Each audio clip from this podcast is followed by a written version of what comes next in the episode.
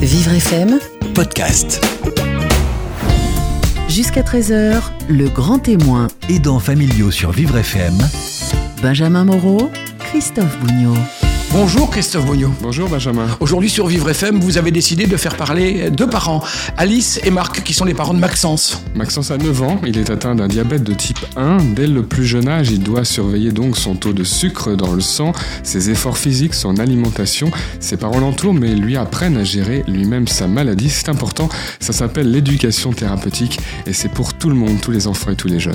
Et pour vous les aidants, Michel Guimel-Chabonnet a plein de réponses. Elle les donnera à la fin de l'émission sur Vivre FM. Jusqu'à 13h, le grand témoin Aidants familiaux sur Vivre FM. avec Malakoff Médéric. Bonjour Michel. Bonjour Christophe et bonjour à tous. Bienvenue, la parole aux aidants. On est heureux de vous retrouver comme chaque vendredi pour cette émission qui vous est consacrée. Vous aidez au quotidien votre enfant, votre euh, conjoint, votre parent euh, dépendant ou malade. Cette émission est la vôtre. N'hésitez pas à prendre la parole ou poser vos questions euh, à la psychologue Michel Guimel-Chabonnet. On rappelle le numéro de téléphone du standard du Vivre FM qui vous permet d'accéder à l'émission 01 56 88 40 20 01 56 88 40 20. Je suis accompagné de la psychologue Michel Guimel-Chabonnet. Michel répondra à vos questions en fin d'émission. Nous accueillons maintenant nos invités. Nos aidants du jour sont les parents de Maxence, âgé de 9 ans et atteint d'un diabète de type 1, une forme génétique de la maladie qui touche les enfants. Le pancréas ne produit plus d'insuline et la glycémie, c'est-à-dire le taux de sucre dans le sang de Maxence, peut fluctuer dangereusement. Le diabète est une maladie qu'il faut apprendre à gérer, à contrôler. On va en parler aujourd'hui. Bonjour Alice, bonjour Marc. Bonjour. Bienvenue à tous les deux. Vous avez voulu témoigner pour montrer euh, quand même qu'on peut bien vivre avec cette maladie qui est le, qui est le diabète, même si on l'a pour toute la vie. hein. En effet, euh, c'est ce qui se passe pour nous. C'est ce qui passe pour euh, également pour euh, Maxence, les parents, puisque toute la famille, on va le voir, euh, Michel est impliqué euh, dans la maladie. Vous avez euh, notamment euh, Alice et Marc, je vais donner la parole à Marc, été formés très rapidement euh, pour euh, cette maladie à l'hôpital dès le départ. hein. Qu'est-ce qui s'est passé? Comment ça a commencé euh, juste après le diagnostic? Alors juste après le diagnostic, effectivement, euh, le protocole veut qu'on ait tout de suite plongé euh, finalement dans, dans l'éducation thérapeutique, qui est euh, assez efficace et assez intense, hein, puisque pendant euh, presque une quinzaine de jours, on va vivre à l'hôpital, on va euh, voir de manière euh, quotidienne euh, un certain nombre d'intervenants, évidemment médecins, diététiciens, psychologues également, pour apprendre finalement les premiers gestes, euh, et notamment au niveau de, l'infirmière justement qui s'occupe de l'éducation thérapeutique, les premiers gestes concernant euh, les mesures de glycémie, puisque euh, dans le cadre du diabète, effectivement, une des, choses extrêmement importantes, c'est le contrôle qu'il faut réaliser plusieurs fois par jour pour mesurer le taux de sucre dans le sang, comme vous l'avez rappelé tout à l'heure. Et puis, effectivement, il y a aussi la problématique des injections, puisque le pancréas ne produisant plus d'insuline, il faut y suppléer en pratiquant des injections quotidiennes. Alors comment ça se passe cette mesure de la glycémie Alice? Est-ce que euh, encore aujourd'hui il faut euh, se piquer le doigt là pour avoir la, petite goutte de sang euh, qui permet après d'être testé Alors, heureusement, depuis peu, Maxence bénéficie d'un nouveau système qui permet de ne plus avoir à se piquer le bout du doigt, justement. C'est un lecteur de glycémie en continu qui s'appelle le Freestyle Libre et qui est comme un patch qui est fixé sur son bras. Et en fait, euh, il scanne euh, juste son, son bras avec son appareil et ça donne la, la mesure instantanément. Donc, il n'y a plus ça. Qu'est-ce que vrai- ça a changé alors ce, Ah, ce ça, a changé beaucoup de choses. Ça a changé. euh, la première chose, c'est effectivement, euh, bah, il retrouve la sensibilité au niveau de ses doigts parce que bah, se piquer 8, 10, 12 fois par jour, euh, quand on a 5 ans, voilà, ça, ça, forcément, ça laisse des traces. Et, et en plus, l'avantage de ce système, c'est que ça nous donne des hum, variations de la glycémie. Ça nous aide aussi à adapter les doses. Ça retient les anciennes euh, mesures. Ça retient les anciennes. l'é- voilà. L'évolution. Bonne on, a les, on a les courbes d'évolution euh, de la glycémie euh, sur euh, 24 heures sur, euh, et jusqu'à 3 mois qui précèdent la, la pose du capteur. Donc, En tout début, euh, lorsque Maxence a été diagnostiqué, vous étiez tous les deux en première ligne, euh, c'est-à-dire que vous vous occupiez de tout. Euh, Est-ce que c'était facile de, de devenir entre guillemets quoi des, des soignants d'un seul coup et plus des parents ou? Je pense qu'effectivement, alors ça fait partie de l'espèce de package du, de choc du diagnostic, c'est-à-dire que euh, on va apprendre à vivre au quotidien avec une maladie chronique euh, d'un d'un jeune enfant qui est effectivement pas encore en capacité de, de se prendre en charge de ce niveau-là. Donc déjà, on passe effectivement de, ce côté parent à aussi personnel finalement soignant euh, qui, qui, va entourer euh, voilà de, soins supplémentaires finalement euh, tout ce qu'on peut apporter à nos, à nos enfants.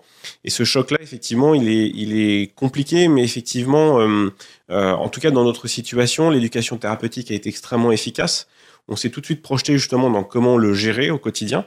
et à partir de ce moment-là, on a su très rapidement faire ces gestes-là et, euh, de manière tout à fait naturelle presque, je dois dire. C'est-à-dire qu'effectivement, c'est allé très très vite et finalement, voilà, on a complètement intégré ça et on a fait en sorte aussi que notre enfant, que Maxence, euh, bah, finalement rentre aussi dans cette routine-là et que ça soit absolument euh, finalement devenu une norme euh, puisqu'il va vivre avec ça tout, tout, au long de sa vie. Euh, donc ça n'a pas été évident effectivement au départ parce qu'il y a quand même beaucoup de choses à apprendre. Euh, les mesures de glycémie c'est une chose, les injections c'est aussi une autre problématique. Hein, faire des piqûres plusieurs fois par jour à son enfant. C'est euh, dans, dans quelle partie du, du corps? Alors euh, il y a plusieurs sites d'injection dans le cadre de, de, euh, d'un enfant de, de ce type-là par exemple. Ben, on va éventuellement au niveau du bras, au niveau des cuisses, au niveau du ventre, au niveau du dos. Donc en faisant tourner un petit peu les, euh, les sites d'injection pour éviter les, les Un enfant, et puis j'allais dire même nous, hein, on n'aime pas les piqûres, on n'aime pas les piqûres. Comment on fait tous les jours pour imposer ça? Il y a bien des, des jours où Maxence, il en a complètement assez, et il a le droit d'ailleurs. Comment on fait pour le, pour le, quoi, le raisonner, lui expliquer que c'est important, Alice? Je crois que Maxence, il a très très vite compris l'enjeu euh, de, de, la piqûre. Il a été très inquiet, on n'a pas mesuré ça au moment du diagnostic, mais a priori, euh, il a eu un soulagement quand, euh, à la suite de l'hospitalisation, on avait trouvé ce qu'il avait. Et du coup, ben oui, il y a des jours où il n'a pas très envie, euh, mais finalement, bah, on le laisse venir et il vient. Voilà. et puis l'autre aspect, c'est que finalement, il devient aussi de plus en plus autonome. C'est qu'effectivement, il était très jeune au début, euh, mais assez rapidement, il a su faire lui-même ses propres glycémies, ses propres dextro. Donc déjà, c'est une petite piqûre au bout du doigt. Et puis, bah, petit à petit, il apprend aussi à faire lui-même ses, injections. Alors, il les fait dans certaines circonstances. Vrai, quand on est là, euh, on va plutôt le faire nous à sa place. Mais il est capable aujourd'hui de le faire, par exemple, quand il est en vacances, quand il a un anniversaire chez les amis, ou ce genre de choses. Et tous les deux, vous avez confiance en Maxence euh, lorsqu'il fait ses gestes, Alice. On n'est pas là tenté, euh, j'y Alice, mais tous les deux, hein, parce qu'on va dire après c'est toujours la maman. on n'est on n'est pas là tenté de, de vérifier au-dessus de son épaule s'il fait bien comme il faut. Euh. On vérifie, on vérifie surtout les, la dose, en fait. Mmh. Le geste en lui-même, je crois qu'il le maîtrise bien. Euh, mais c'est vrai que c'est plutôt au niveau de la dose d'insuline qui va s'injecter, où là, on, on, va plutôt vérifier. Mais bien que maintenant, euh, finalement, il le fait euh, à chaque goûter en rentrant de l'école. On n'est pas forcément là. Il y a ses grands-mères qui sont là. Et euh, il le fait tout seul. Il, il, juste, il nous appelle pour donner les quantités de glucides. Maxence, il apprend à lire les étiquettes aussi hein, des, des, paquets de gâteaux euh, pour savoir euh, quelle quantité de glucides euh, dans un prince, euh, voilà, dans, dans, un autre gâteau, et savoir quelle dose il doit faire en fonction de est-ce qu'il va faire du sport. voilà, c'est quand même assez complexe et il y a besoin de tout tout l'apprentissage au quotidien euh, qu'il qui a entamé euh, finalement dès la sortie de l'hôpital.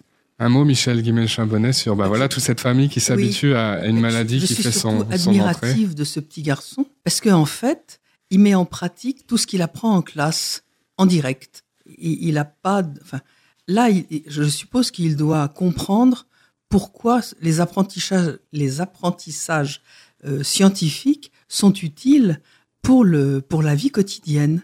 Et ça, c'est quand même extraordinaire euh, pour un enfant qui est bien jeune. Euh, quand on pense qu'il y a des grands adolescents qui ont encore du mal à faire le lien entre la vie et l'école, enfin, et les apprentissages, euh, bon, là, je suis vraiment admirative. Maxence avait 5 ans au moment du, du diagnostic. Tout de suite, il rentre dans ce processus avec bon. ses parents, même s'il fait pas grand-chose au début fait. comme geste, rentre dans ce processus. Oui. Euh, c'est ce qu'il faut faire. Il faut pouvoir parler tout de suite sûr. de la maladie, bien même sûr. si l'enfant a 5 ans, même s'il a... Mais même s'il a moins de 5 ans, bien entendu.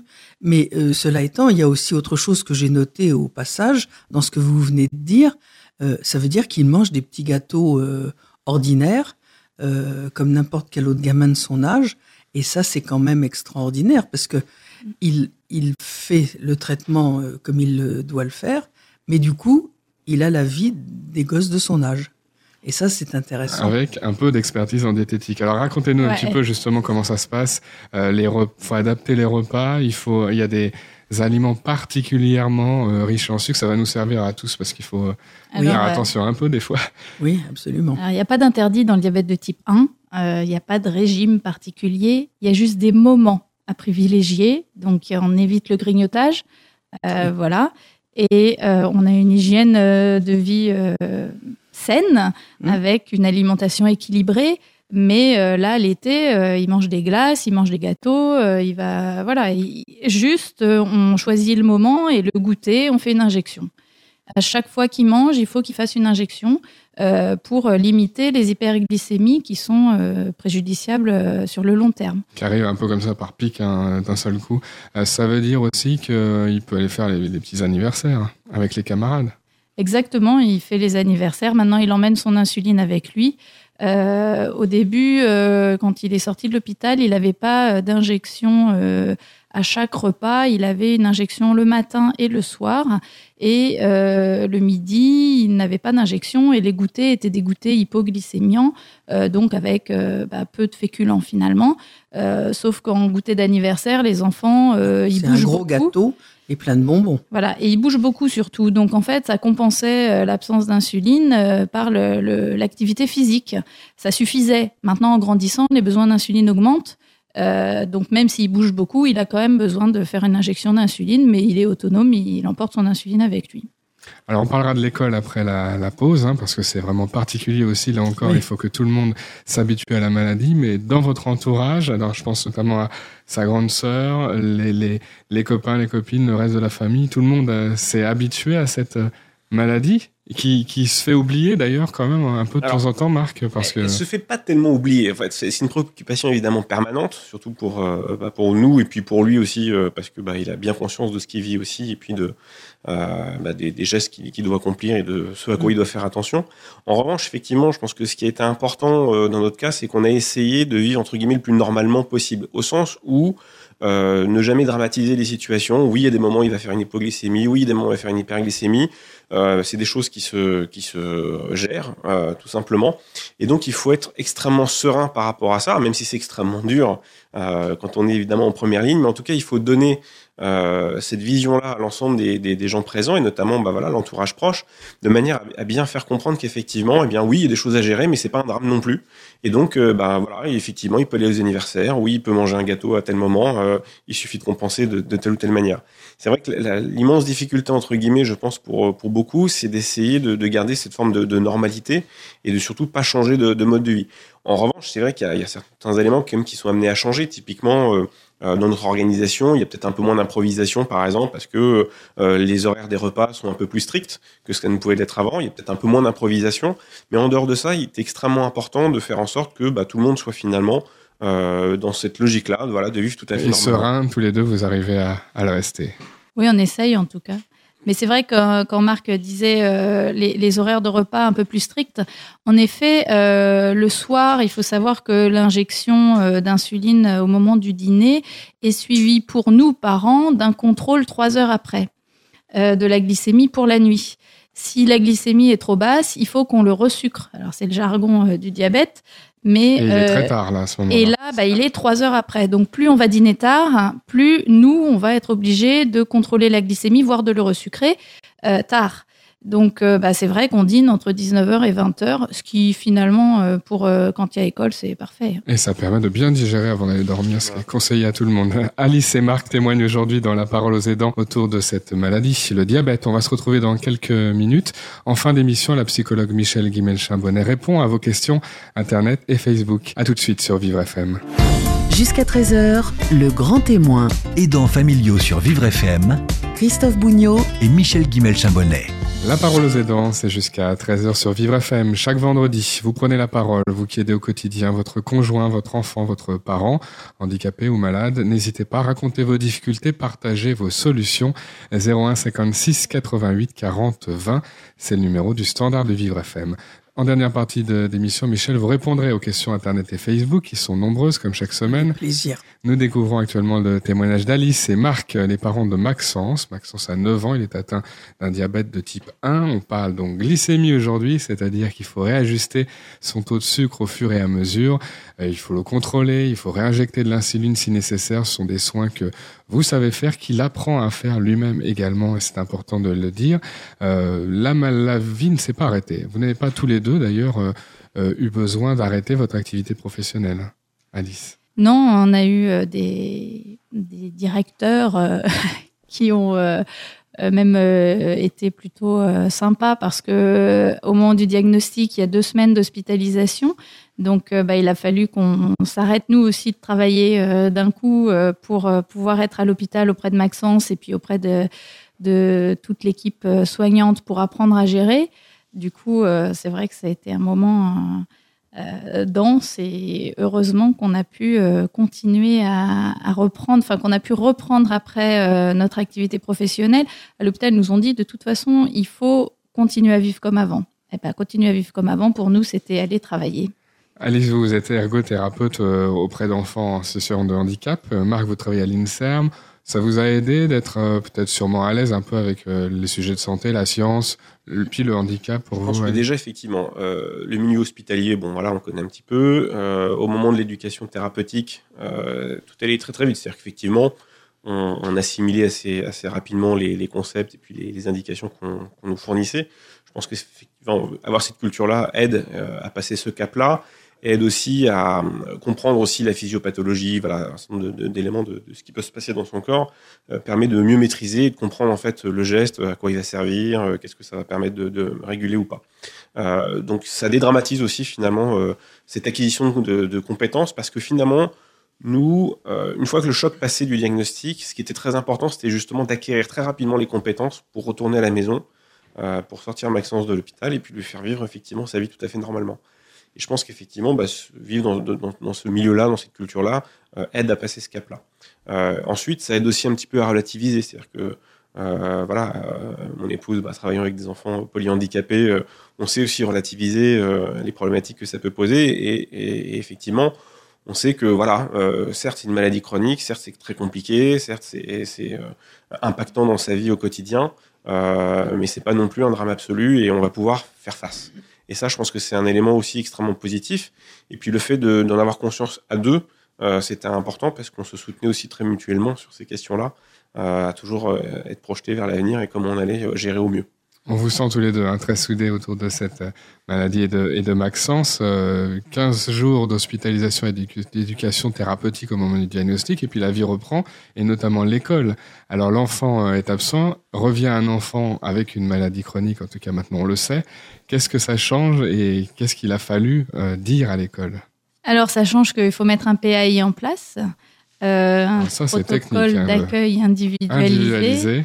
Euh, voilà, qui est signé par le médecin scolaire. Alors euh, nous, l'hôpital avait euh, fait le, le protocole et euh, il a été validé par le médecin scolaire, mais du coup, ça, ça nécessite une explication à l'équipe, euh, ben, l'équipe éducative de l'école et puis aussi le centre de loisirs. Parce que, ben, qui veut dire école, pour nous, voulait dire aussi cantine, voulait dire journée continue. Et, finalement, euh, la nécessité d'accompagnement de, de Maxence et surtout au moment de la cantine, au moment de la dextro, donc la, mesure de glycémie, euh, avant le repas, et puis euh, la prise de repas qui peut être euh, euh, parfois, qui peut nécessiter des, petites adaptations. C'est vrai que l'école aurait peut-être préféré à un moment donné hein, que Maxence euh, bah, n'aille plus du tout à la cantine parce que c'était un moment un peu risqué.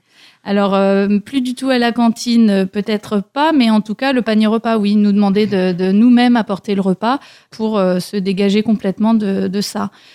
Sauf que nous, on a lutté, vraiment là, on a lutté contre et soutenu par l'infirmière formatrice de, l'hôpital, disant que un enfant de 5 ans qui mange des haricots verts à la maison, qui n'a pas le droit de les manger à l'école, euh, moi, je trouvais ça aberrant pour, euh, pour le- le- lui expliquer, ben non, euh, voilà, toi, tu auras ton panier repas pendant que les copains, ils vont manger euh, ce que toi, tu as le droit de manger à la maison.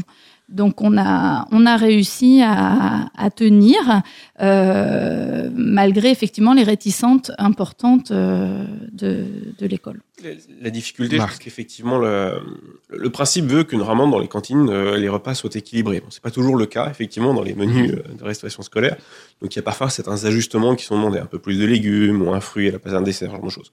Ce sont des ajustements qui sont tout à fait euh, gérables euh, au niveau de l'école. Il n'y a pas plus de complexité que ça. Il y a certainement d'autres enfants qui ont d'autres particularités d'ailleurs. Et L'autre point qui est assez anxiogène dans le cadre du retour à l'école, c'est ce côté glycémie, puisque au départ, donc, il n'avait pas ce système de, de, patch permettant de mesurer le glucose en continu sans, sans goutte de sang. Donc la dextro nécessite de faire voilà une petite piqûre au bout du doigt, faire apparaître une goutte de sang, mesurer sur une bandelette. Et déjà, voilà, on est sur un, une problématique un peu organique, assez anxiogène, la vue du sang, euh, comment c'est géré.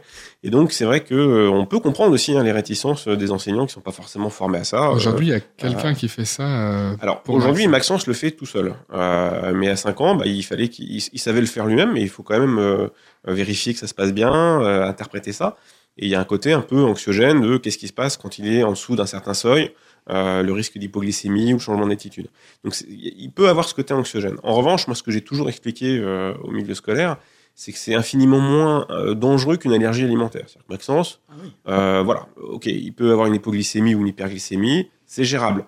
Un enfant qui a une allergie alimentaire, qui va manger euh, sa cacahuète ou autre, euh, peut risquer un choc anaphylactique. C'est d'un seul coup. Voilà, et c'est une situation d'urgence absolue. Oui. Maxence, non. Eh ben, pour autant, euh, visiblement, dans certain nombre de cas, euh, bah, finalement, le côté alimentaire est presque mieux euh, appréhendé que le côté, justement, bah, ce type de gestes qui sont effectivement, entre guillemets, inhabituels, qui sortent de l'ordinaire et qui sont compliqués à, finalement à, gérer pour l'ensemble des personnels, parce qu'il faut comprendre que l'école, c'est une institution avec différents types d'acteurs, notamment dans les écoles maternelles et primaires, puisque vous avez d'un côté bah, l'éducation nationale, les enseignants, les ATSEM quand il y en a, et puis ensuite, il y a tout ce qui est finalement périscolaire, donc là, c'est les personnels de mairie et autres. Donc voilà, c'est plusieurs enjeux de ce type-là. Donc il faut convaincre tout le monde. C'est un travail d'équipe et c'est compliqué. Alors Michel, la peur de tous les parents, évidemment, les parents se disent, il faut expliquer, il faut que j'intervienne à l'école, mais en même temps, on veut pas se mettre à dos.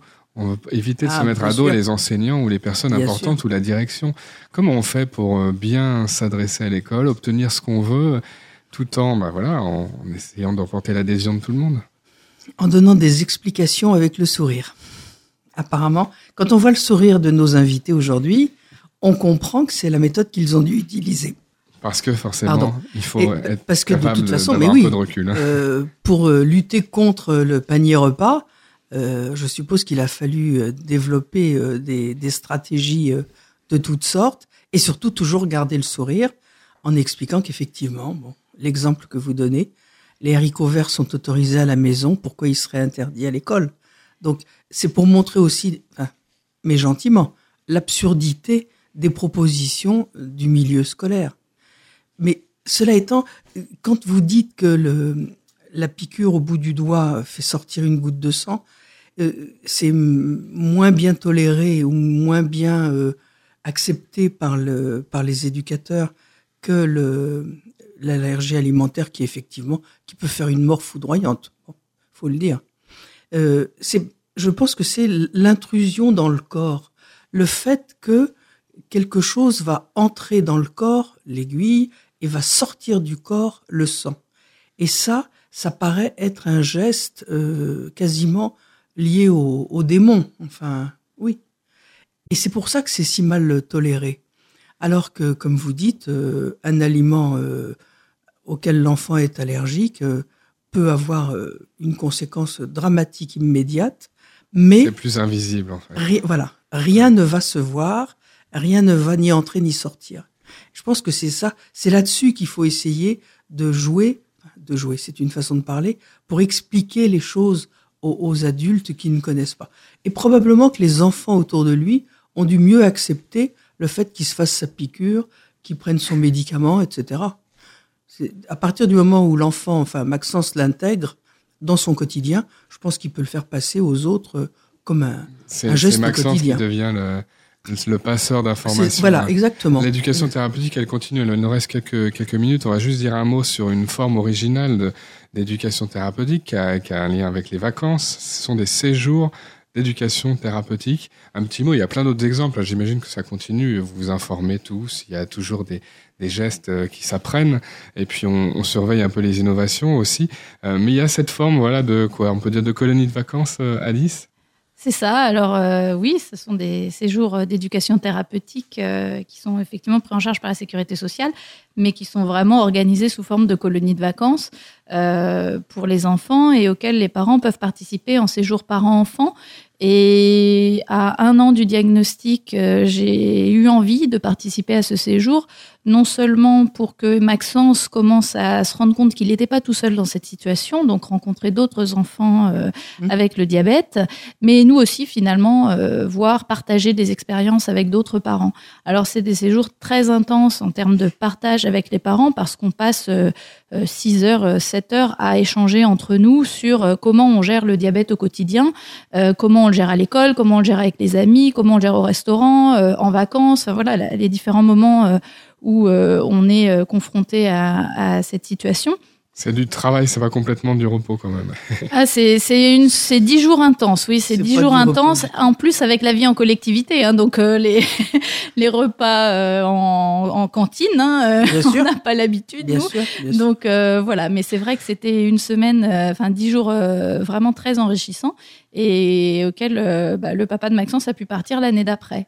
Marc, même, même constat. Oui, oui, c'est vrai que ce sont des séjours qui sont organisés par, euh, par les deux jeunes diabétiques et euh, ils ont la particularité effectivement d'encadrer les enfants avec aussi une équipe médicale. Donc il y a des équipes d'animateurs qui sont évidemment formés à la prise en charge du diabète et puis une équipe médicale qui est là aussi pour faire les gestes et puis pour, euh, pour gérer l'ensemble des, des, situations.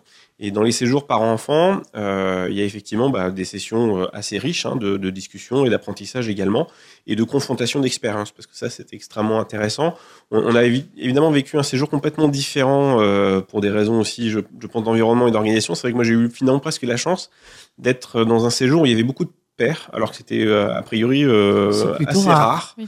Et, et, on était euh, on était quatre ou cinq euh, sur à peine une dizaine de, de parents, ce qui était bravo assez... les papas. Hein. Oui, non mais et, et, et c'était extrêmement intéressant parce qu'effectivement on a pu confronter alors la parentalité hein, de toute façon c'est un vaste sujet voilà et pour les pères et pour les pour les mères évidemment mais en plus dans le cadre du, du diabète effectivement on avait on avait plein de questions autour de ça, hein, ce, ce, rapport à l'enfant, ce rapport à la maladie, comment on vivait ça dans le couple. Donc c'était des questions extrêmement euh, riches en plus effectivement de la, notion de bah, comment améliorer la prise en charge. Il faut savoir que dans le cadre du diabète de type 1 euh, notamment, les protocoles de prise en charge sont tout à fait différents. Il n'y a pas de, normes, tout le monde n'a pas forcément les mêmes méthodologies. Il y a des enfants qui vont avoir des pompes à insuline, euh, d'autres comme dans le cas de Maxence qui vont utiliser des injections. Les schémas d'injection peuvent être différents, euh, les, les nombres d'insuline différents également.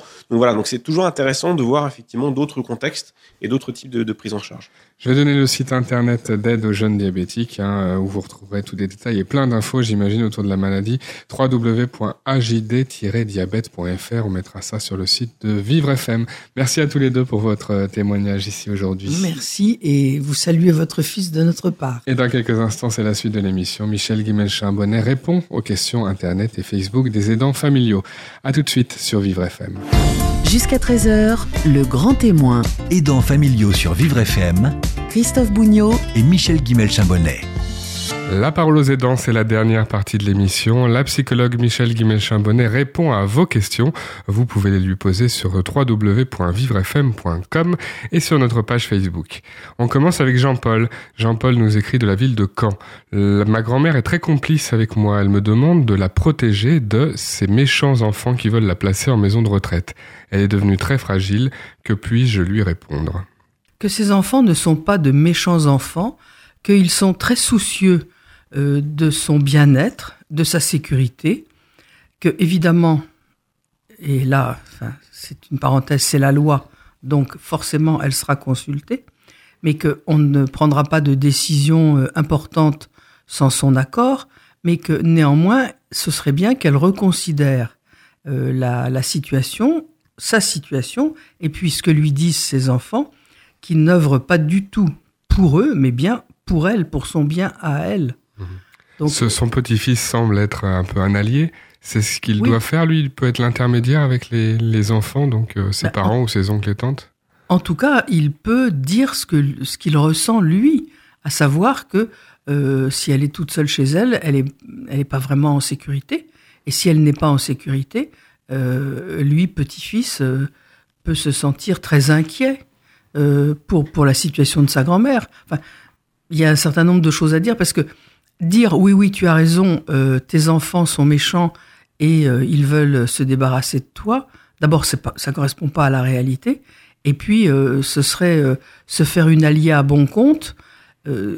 or, c'est une position qu'il ne peut pas tenir. Bon, donc autant commencer à dire des choses gentiment, mais fermement, et en expliquant la réalité de la situation. Ça se prépare une euh, oui, entrée en maison de retraite? Bien sûr, ça se prépare, ça se parle, ça se discute âprement quelquefois, mais il y a un certain nombre d'arguments pour que les gens aillent dans un établissement ou au contraire restent chez eux. Alors si, si les moyens financiers le permettent, effectivement, que, que cette euh, vieille dame reste chez elle, c'est très bien, mais ça suppose qu'il y ait quelqu'un à côté d'elle 24 heures sur 24, euh, ce qui peut peut-être dépasser le budget de la famille. Enfin, il y a toutes sortes de choses à prendre en compte, mais il y a surtout à prendre en compte la sécurité de, de cette personne, et puis aussi, enfin, sa sécurité euh, physiquement, sa sécurité psychologiquement. Rester tout seul toute la journée, même si on a quelques visites qui, au maximum, vont faire trois heures dans la journée. Ça veut dire 21 heures toute seule. Bon, quelques-unes seront des, heures de sommeil, pas forcément la nuit. Euh, un petit peu de, un petit somme dans la journée. Des nuits, euh, quand on est tout seul dans la maison, euh, qu'on ne dort pas, on, cogite forcément.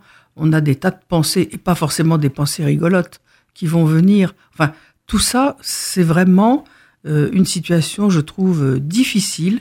Et, en plus, il y a aussi la sécurité pour les aidants familiaux euh, qui, qui sont inquiets, qui ne sont pas là, qui se sentent coupables de ne pas être là, etc. Enfin, toutes sortes de choses. Non, je crois qu'il faut envisager la, la réalité et puis voir ce qui est le mieux adapté. Posez vos questions si vous aidez un proche dépendant sur vivrefm.com. Rachida nous écrit de Reims. Mon fils se trouve sans AVS, auxiliaire de vie scolaire, pendant un mois en raison d'un congé euh, maternité euh, qui va ensuite être euh, prolongé par un remplacement. L'institutrice pourra-t-elle faire face Dois-je aller dans la classe pour remplacer l'AVS moi-même? En principe, non. Il vaudrait mieux que la maman n'aille pas dans la classe, sauf très ponctuellement si l'institutrice le lui demande. Mais c'est à l'école de gérer les questions scolaires et, les questions d'environnement scolaire. Euh, elle n'a, il me semble qu'elle n'a pas à, entrer euh, dans la classe plus que n'importe quel autre euh, parent. Bon, alors par contre, ce qui est vraiment dommage, c'est que un congé maternité, on a huit mois et demi hein, pour le prévoir. Donc c'est inadmissible qu'il y ait un battement entre le départ de, de l'AVS qui va accoucher et l'arrivée de sa remplaçante. Ça, c'est inadmissible, mmh. effectivement. Mais je ne pense pas que ce soit à la mère de, de, la remplacer. Elle peut aller voir l'institutrice, par contre, ah, faire bien un sûr. point sur la situation. Ah, bien sûr, discuter avec elle, demander si une aide très ponctuelle peut, peut aider. Oui, pourquoi pas. Mais, mais pas euh, toute la journée comme le fait la professionnelle. Vous aidez un proche dépendant, posez vos questions à Michel Guimel-Chambonnet sur la page Facebook de Vivre FM. Bertrand nous écrit du 13e arrondissement de Paris. Je ne dors plus depuis que mon fils euh, fait des crises d'épilepsie, même en pleine nuit. Je suis à bout. Le médecin euh, ne se met pas à notre place. Il n'est pas là pour répondre au téléphone la nuit. Que puis-je faire? J'en ai assez. Ah, ça, c'est une question qui est effectivement très, très douloureuse. Parce que c'est vrai qu'on peut pas appeler un infirmier en pleine nuit. C'est vrai que on peut pas appeler SOS médecin toutes les nuits. Alors, si c'est vraiment trop difficile, en attendant qu'un traitement équilibre l'épilepsie de, l'enfant, euh, ce qui va arriver à un moment ou à un autre hein, quand même, peut-être ce père pourrait demander à quelqu'un de son entourage euh, de venir dormir chez lui, et lui, il irait dormir ailleurs. Et au moins, ça lui permettrait d'avoir quelques nuits de temps à autre euh, où il pourrait vraiment euh, dormir en, d'un bout à l'autre de, la nuit sans, sans être réveillé. Maintenant, si l'enfant fait autant de crises d'épilepsie, y compris la nuit, peut-être que ça mériterait une hospitalisation pour voir ce qu'il en est, euh, pour des bilans complémentaires, parce que là, bon, je suis pas médecin, je prendrai pas de, je vais pas faire de diagnostic ni quoi que ce soit, mais des, des crises répétées beaucoup, beaucoup, ça mérite d'être regardé de près.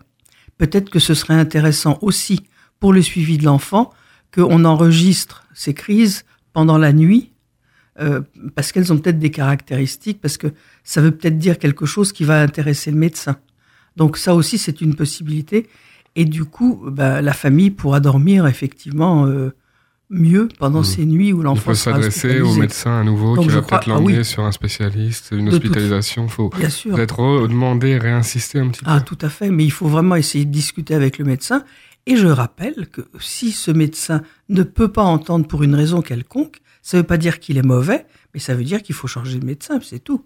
Et de toute façon, euh, une épilepsie chez un jeune enfant généralement suivie en neurologie dans un centre hospitalier.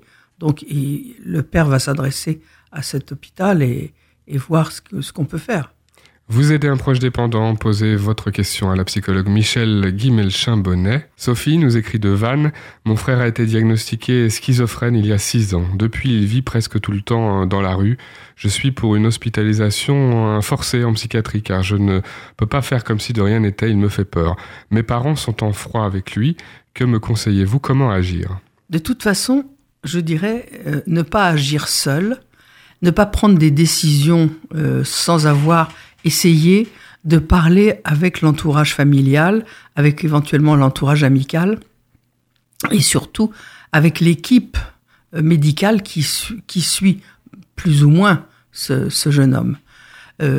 On, on ne peut pas faire, enfin, on peut, si la personne se met dans un, un danger euh, imminent, on peut la faire hospitaliser très rapidement. Maintenant, il suffit d'un seul certificat médical, donc ça peut aller très vite. Mais euh, il y a la suite. Qu'est-ce qui va se passer après, quand la crise va être passée, quand le jeune homme va aller mieux, comment il va continuer à avoir ou pas des relations euh, fraternelles avec sa sœur? Euh, il faut pas mettre en danger les, relations familiales pour, euh, pour l'après-crise. Donc, le mieux est d'essayer de discuter avec un certain nombre de personnes qui connaissent ce garçon et peut-être aussi aider les parents à dépasser leur brouille avec leur fils. Et du coup, il y a des choses qui vont s'éclaircir et peut-être ça permettra d'envisager une solution de meilleure qualité Qui peut aider? À qui elle peut s'adresser? Le médecin, l'équipe médicale qui a, qui a fait le diagnostic, euh, les cousins s'il y en a, les autres frères et sœurs s'il y en a, les grands-parents s'il y en a, enfin, tous- ceux qui sont autour de, de ce garçon, euh, plus ou moins proches, mais, mais qui le connaissent et pour qui euh, il a une certaine importance. C'est l'entourage qui compte pour stabiliser cette maladie et avoir des appuis, respecter les traitements. C'est difficile d'avoir conscience qu'on est malade, on le sait dans ce type de, de troubles. Donc l'entourage est très important. Oui, l'entourage est très important et surtout, ce qui me paraît important, c'est de ne pas prendre des décisions qui engagent tout le monde finalement euh, à la légère. Question des aidants familiaux, vos questions sur vivrefm.com. Pauline nous écrit de Marne-la-Vallée. Mes deux jumeaux sont porteurs d'une trisomie rare qui ne leur permettra de vivre que 4 ou 5 ans maximum. Je veux m'impliquer à leur côté, mais comment tenir le coup? C'est très fatigant et y a-t-il un risque de perdre mon mari qui, lui, ne gère pas du tout la situation? Ça, c'est une question vraiment difficile. Oui, elle peut tenir le coup, cette jeune femme, à condition de se faire aider. Je pense que toute seule, euh, elle ne peut pas s'en sortir véritablement.